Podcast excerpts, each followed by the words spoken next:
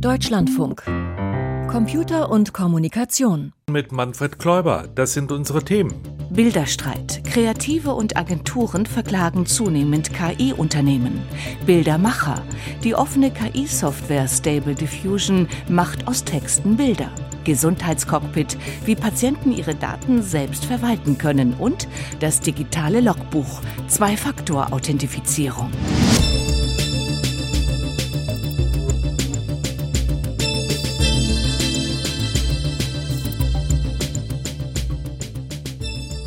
Künstler gegen künstliche Intelligenz. So könnte man eine Reihe von Klagen überschreiben, die in den letzten Wochen vor US-amerikanischen Gerichten landeten. So verklagt etwa die Bildagentur Getty Images das Unternehmen Stability AI. Gegen das KI-Forschungsinstitut Midjourney wurde eine Sammelklage vorbereitet. Und in Deutschland, da zieht der Bundesverband der Zeitungsverleger zwar noch nicht vor den Kadi, aber er fordert schon mal vorsorglich einen Anteil an Googles und Microsofts Einkünften aus künstlicher Intelligenz als Nutzungsgebühr. Achim Killer, worum geht es bei diesen Streitigkeiten? Ja, seinerseits neue Akt im IT-Drama Mensch gegen Maschine. Wer kann besser Schach spielen? Das hat IBM Steve Blue schon vor einem Vierteljahrhundert beantwortet und Gary Kasparov matt gesetzt. Und jetzt geht es eben um Kreativität. Kreativ sein kann nur der Mensch, denkt man sich so. Aber künstliche Intelligenz generiert mittlerweile halt auch Bilder, Texte und sogar Source Code. Und da stellt sich jetzt die alles entscheidende Frage, wem gehört das alles? Wem gehört das Geld, das sich mit sowas verdienen lässt? Die Systeme von Stability AI, OpenAI und mit Journey, die lernen, sie lernen Bilder zu generieren, indem sie sich Bilder anschauen, die andere erstellt haben. Wer hat da jetzt welche Rechte am Endprodukt? Das also bewegt die Gerichte, bewegt es denn auch die Kreativen? Und durchaus. Manche lesen sich jetzt zum ersten Mal die Geschäftsbedingungen und Datenschutzerklärung ihrer Cloud-Dienste durch und stellen erstaunt fest, dass sich ihr Provider das Recht vorbehalten hat, beispielsweise Grafiken seiner Nutzer zum KI-Training zu verwenden. Have I been trained heißt ein Webservice, der durchsucht die einschlägige Bilddatenbank, aus der KI-Systeme gerne lernen, wird viel genutzt, wie man hört. Apple hat Ärger mit US-Gewerkschaften bekommen, weil Hörbuchsprecher vermutet haben, Apple könne ein KI-System mit ihren Stimmen trainiert haben. Muss man jetzt sehr vorsichtig formulieren. Und jetzt liest diese künstliche Intelligenz Hörbücher vom iPhone vor. Apple hat sich inzwischen verpflichtet, mit anderen Stimmen zu üben. Also die Empörung vieler Kreativer ist groß. Der Tenor ist, KI lernt von uns und nimmt uns zum Dank dann Arbeit und Einkommen weg. Stability AI ist eine der Firmen, die in der Kritik stehen. Das KI-System, das Stability einsetzt, heißt Stable Diffusion. Es ist Open Source und in München entwickelt worden von der Gruppe Computer Vision and Learning an der dortigen Ludwig-Maximilians-Universität. Und es generiert Computergrafiken auf eine Bildbeschreibung hin. Also wir haben das Modell entwickelt Letztes Jahr im Sommer auf der größten Computer Vision Konferenz ist es dann angenommen und publiziert worden. In dem Zusammenhang hatten es schon vorher viele, viele Leute, viele, viele Forscher und Entwickler verwendet. Aber um die Konferenz herum sind dann nicht nur Stability AI, auch andere Firmen natürlich nochmal darauf aufmerksam geworden. Und Stability hat dann Geld angeboten, dass man es auf den Servern von AWS, dass wir es dort nochmal nachtrainieren, nochmal größer trainieren konnten, auf mehr Bildern trainieren konnten. Und der Rest ist Geschichte, wie man es so schön sagt. So Björn Ommer. Er ist Informatikprofessor an der Ludwig-Maximilians-Universität München und leitet die Forschungsgruppe COMFIS.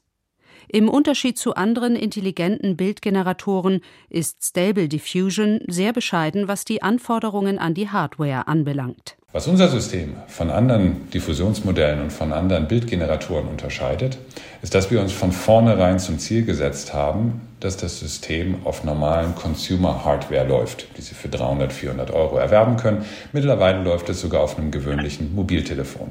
Für das Training benötigte Stable Diffusion allerdings sehr viel Rechenleistung, weil sehr viele Datensätze verarbeitet werden mussten. Jeder Datensatz bestehend aus Bild und zugehöriger Bildbeschreibung.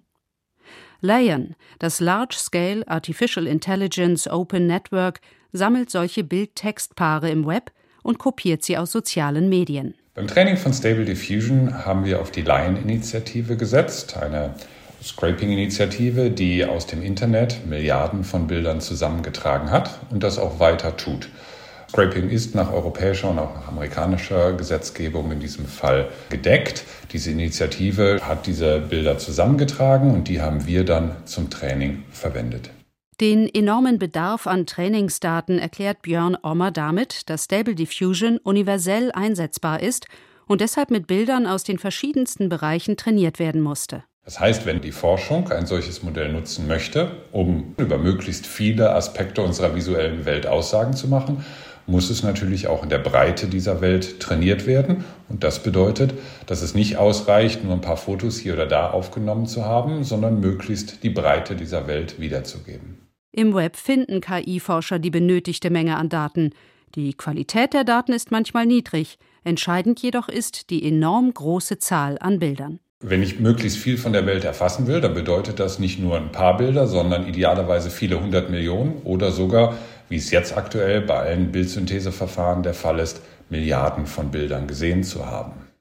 Also der KI-Bildgenerator Sable Diffusion ist mit Milliarden von Bildern aus dem Internet trainiert worden und weil sich darunter wohl auch Fotos der renommierten Agentur Getty Images befunden haben, hat Getty Stability AI verklagt, die Firma, die Sable Diffusion vermarktet. Achim, kann man denn auch als Anwender dieser künstlichen Intelligenzen in diese Rechtsstreitigkeiten mit hineingezogen werden, wenn man beispielsweise Bilder veröffentlicht, die eine künstliche Intelligenz generiert hat? Schon, aber so weit ist es noch lange nicht.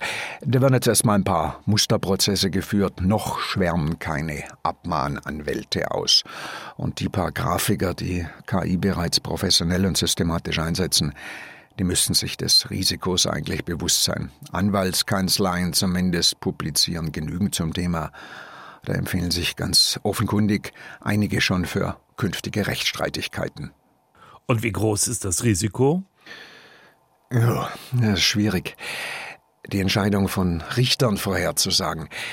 In den USA scheint es mir sehr unwahrscheinlich, dass Gerichte das Training künstlicher Intelligenzen einschränken könnten. Gibt es im Urheberrecht den Grundsatz des Fair Use, besagt, dass etwa Schulen urheberrechtlich geschützte Bilder und Texte ungefragt im Unterricht einsetzen dürfen. Naja, und wenn Schülerinnen und Schüler damit lernen dürfen, warum nicht auch Computer? Deutschland hat ein anderes Urheberrecht, andere Länder auch. Was macht's komplizierter? Da ist alles offen. Es gibt aber auch Dinge, die man definitiv nicht tun darf. Beispielsweise ein urheberrechtlich geschütztes Bild zum Trainieren der KI nehmen und das dann eins zu eins wiedergeben. Das wäre kopieren, nicht mehr lernen. Oder man darf auch nicht einfach ein Bild generieren, auf dem man einzelne wirkliche Personen erkennen kann und es dann veröffentlichen. Das ist aber unabhängig vom Urheberrecht, da geht es um Persönlichkeitsrechte und um Datenschutz. Wobei es ja für die Zukunft der künstlichen Intelligenz schon wichtig wäre, dass auf diesem Gebiet Rechtssicherheit herrscht, oder? Ja, und die Zeit wird knapp. Noch sind das ja meist bloß Spielereien, wenn man KI ein Bild malen lässt oder einen Text schreiben. Aber Microsoft baut seinen gehypten Bot von OpenAI, den ChatGPT, in seine Suchmaschine Bing ein und Google seine Lambda-KI in seine Suche. Und dann werden die Millionen und Milliarden von Antworten formulieren, statt der Linklisten, wie man sie heute mit der Ergebnisanzeige bekommt. Da werden dann Werbegelder umgeleitet, ausgelöst durch einen breiten und globalen Einsatz von künstlicher Intelligenz. Wäre es für alle Beteiligten schon hilfreich, wenn man wüsste, ob die künstliche Intelligenz wirklich darf, was sie wahrscheinlich bald in großem Maßstab macht. KI und das Urheberrecht, das ist schon eine schwierige Kiste. Darüber sprach ich mit Achim Killer. Danke. Der Podcast von Computer und Kommunikation. Kostenlos abonnieren. Überall da, wo es Podcasts gibt. In der Europäischen Union, da soll ein Gesundheitsdatenraum entstehen. Schon seit Mai letzten Jahres gibt es dazu auch einen entsprechenden Gesetzesvorschlag der EU-Kommission.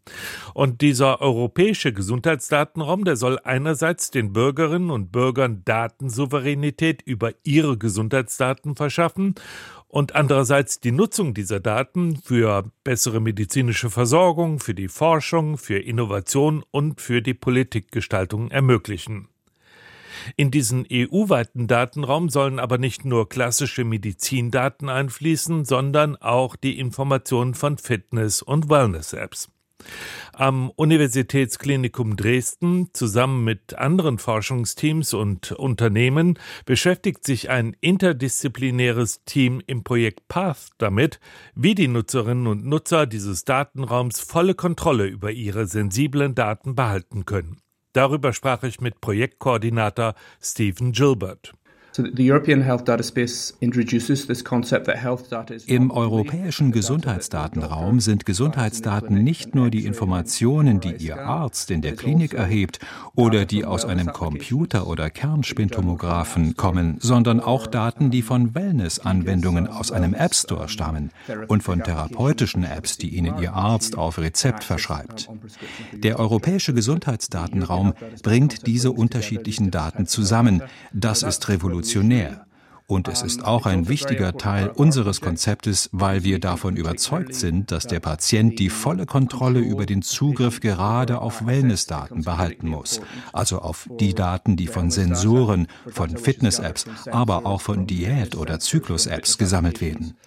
Das ist eine ganz spezielle Klasse von Daten, die ja vom Nutzer nicht als Patient, sondern einfach so erhoben werden.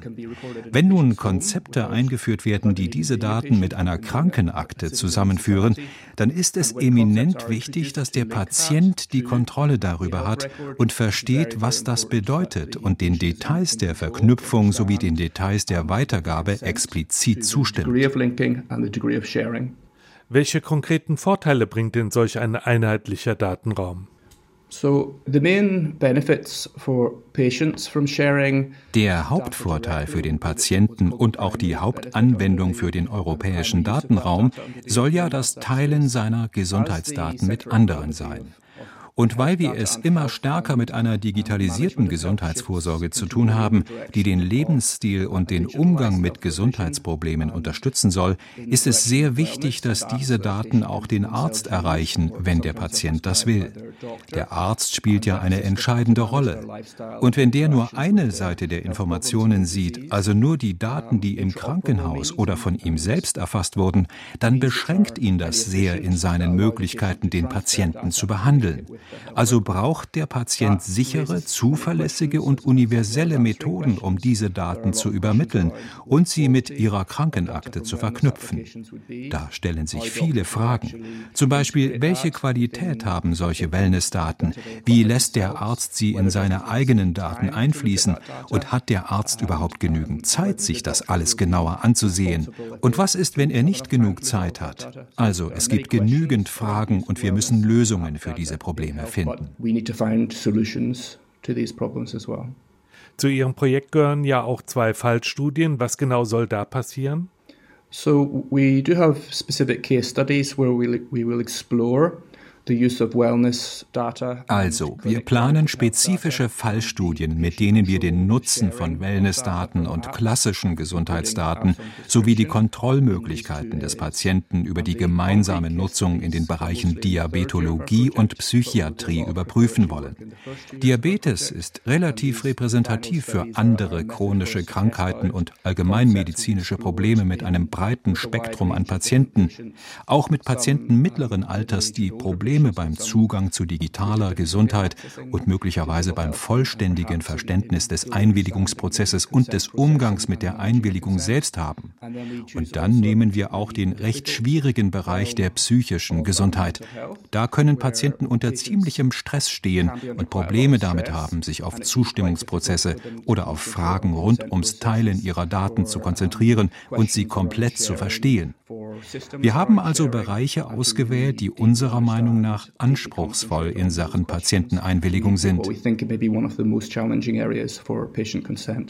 Mit dieser datenschutzkonformen Plattform, die ja die Grundlage Ihres Projektes ist, können Daten auch weitergegeben werden, und zwar in anonymisierter Form. Wie ist denn diese Plattform konzipiert?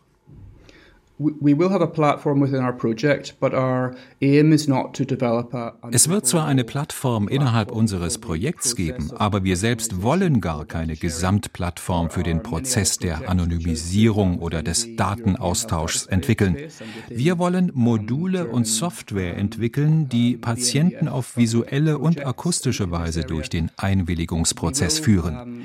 Wir werden auch Module entwerfen, die die Bereitstellung der Daten organisieren, Module für Cockpits oder Dashboards, mit dem die Patienten auswählen können, welche Daten sie mit wem teilen möchten, wahlweise nur mit einem Datennutzer, einer Firma, einer Institution, einer Stiftung. Und wir werden einen Demonstrator bauen, der es uns ermöglicht, diese Konzepte gemeinsam zu testen.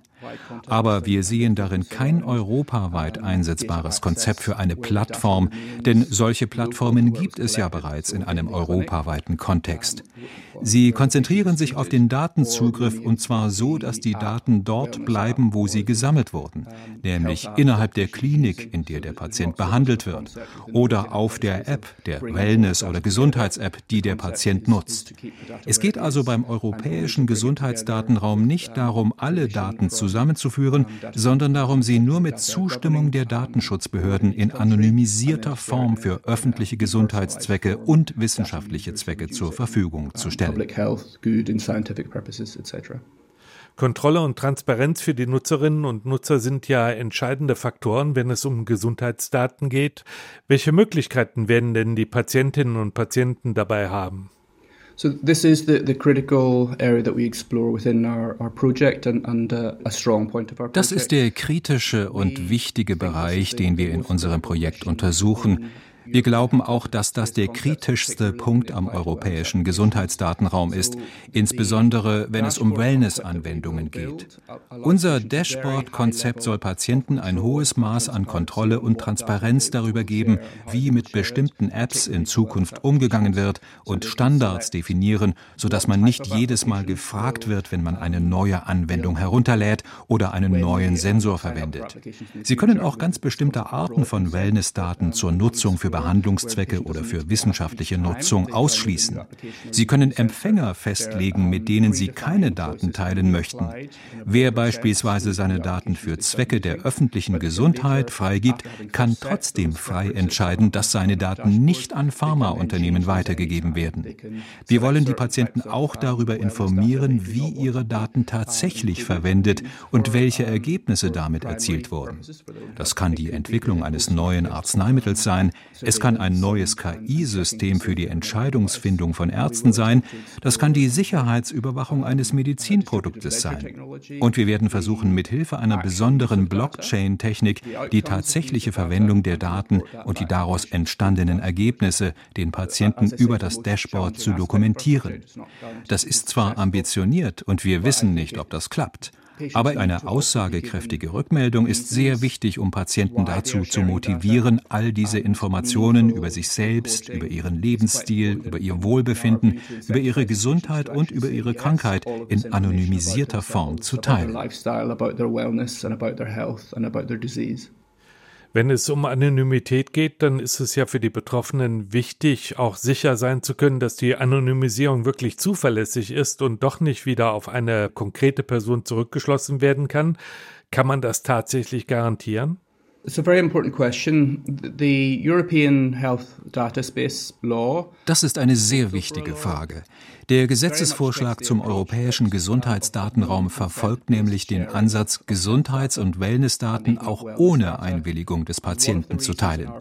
Und einer der Gründe, warum wir in unserem Projekt an der Einwilligung insbesondere für Wellnessdaten festhalten, ist, dass wir nicht daran glauben, dass heute oder in naher Zukunft eine wirklich zuverlässige Anonymisierung gewährleistet ist. Natürlich gibt es Technologien in diese Richtung und einige Berichte für das Europäische Parlament geben die technische Antwort, ja, es gibt zuverlässige Technologien. Wenn man sich aber eingehender mit der Frage des Reidentifikationsrisikos beschäftigt, dann erkennt man grundsätzlich immer das Risiko menschlicher Fehler, von Systemausfällen, von Hacking und andere Cybersecurity-Risiken. Selbst wenn also sehr clevere Methoden entwickelt werden oder KI mit im Spiel ist, dann bleiben vorerst ziemlich große Risiken.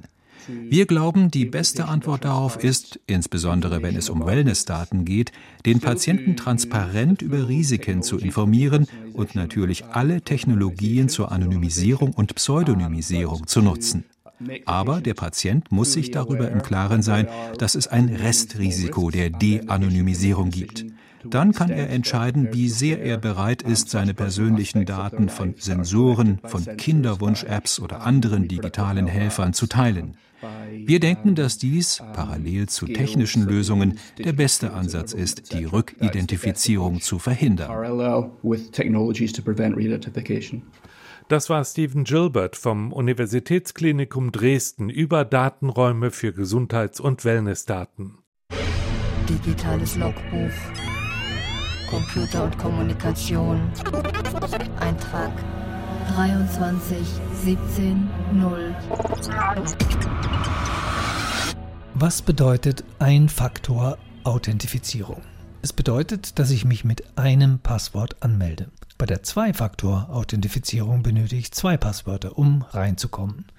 Das zweite Passwort ist typischerweise eine TAN beim Online-Banking oder eine App auf einem Zweitgerät, die ein nur eine Minute gültiges Passwort erzeugt oder eine E-Mail mit einem temporären Code. Die Zwei-Faktor-Authentifizierung ist so kompliziert, wie sie klingt. Keiner will sie haben. Es wäre schön, wenn ein Faktor reichen würde oder gar keiner zum Beispiel nur die Gesichtserkennung wie seit Jahrtausenden im analogen Leben. Ich verabrede mich mit einer Freundin in einer Kneipe, ist sie schon da, und in einer Millisekunde erkennen und umarmen wir uns. Kein Passwort nötig. Die Banken haben seit den 1990er Jahren ihre Filialen und ihr Personal drastisch abgebaut. Das funktionierte nur durch den Erfolg des Online-Bankings. Mit unsicherem Geldtransfer übers Internet wären alle Kunden zur analogen Welt der Überweisungsformulare zurückgekehrt. So aber führten die Banken die Zwei-Faktor-Authentifizierung ein, den Kunden machten sie diesen nicht unerheblichen Extraaufwand mit dem Argument schmackhaft, man wolle ja nur ihr Geld schützen. Vor allem aber schützt die Zwei-Faktor-Authentifizierung das Geschäftsmodell der Bank. Auch den Betreibern der großen sozialen Netze wie Facebook, Instagram und Twitter passt die Zwei-Faktor-Authentifizierung ins Geschäftsmodell. Sie haben ein Interesse an starken Passwörtern. Schwache Passwörter führen ja dazu, dass Konten gehackt werden. Das ist für die Benutzer höchst unangenehm, für die Betreiber aber ebenso. Deswegen fordern sie ihre Kunden nun auf, die Zwei-Faktor-Authentifizierung zu kaufen. Haben wir richtig gehört? Die Zwei-Faktor-Authentifizierung müssen wir kaufen? Ja, für um die 10 Euro. Einmalig? Nein, monatlich. Bei Facebook und Instagram wird dieser bizarre Vorgang begleitet von einem noch bizarreren Abfragen höchst persönlicher Kundendaten. Damit wird Mark Zuckerberg, der Chef, zum Sammler von Personalausweisen und eine Art Weltinstanz.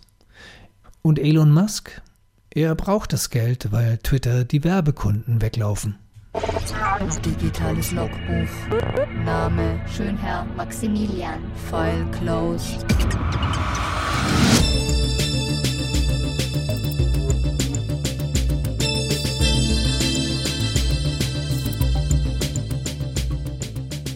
Die EU plant eine Glasfaserpflicht für Neubauten. Unsere erste Meldung im Info-Update von und mit Lucian Haas.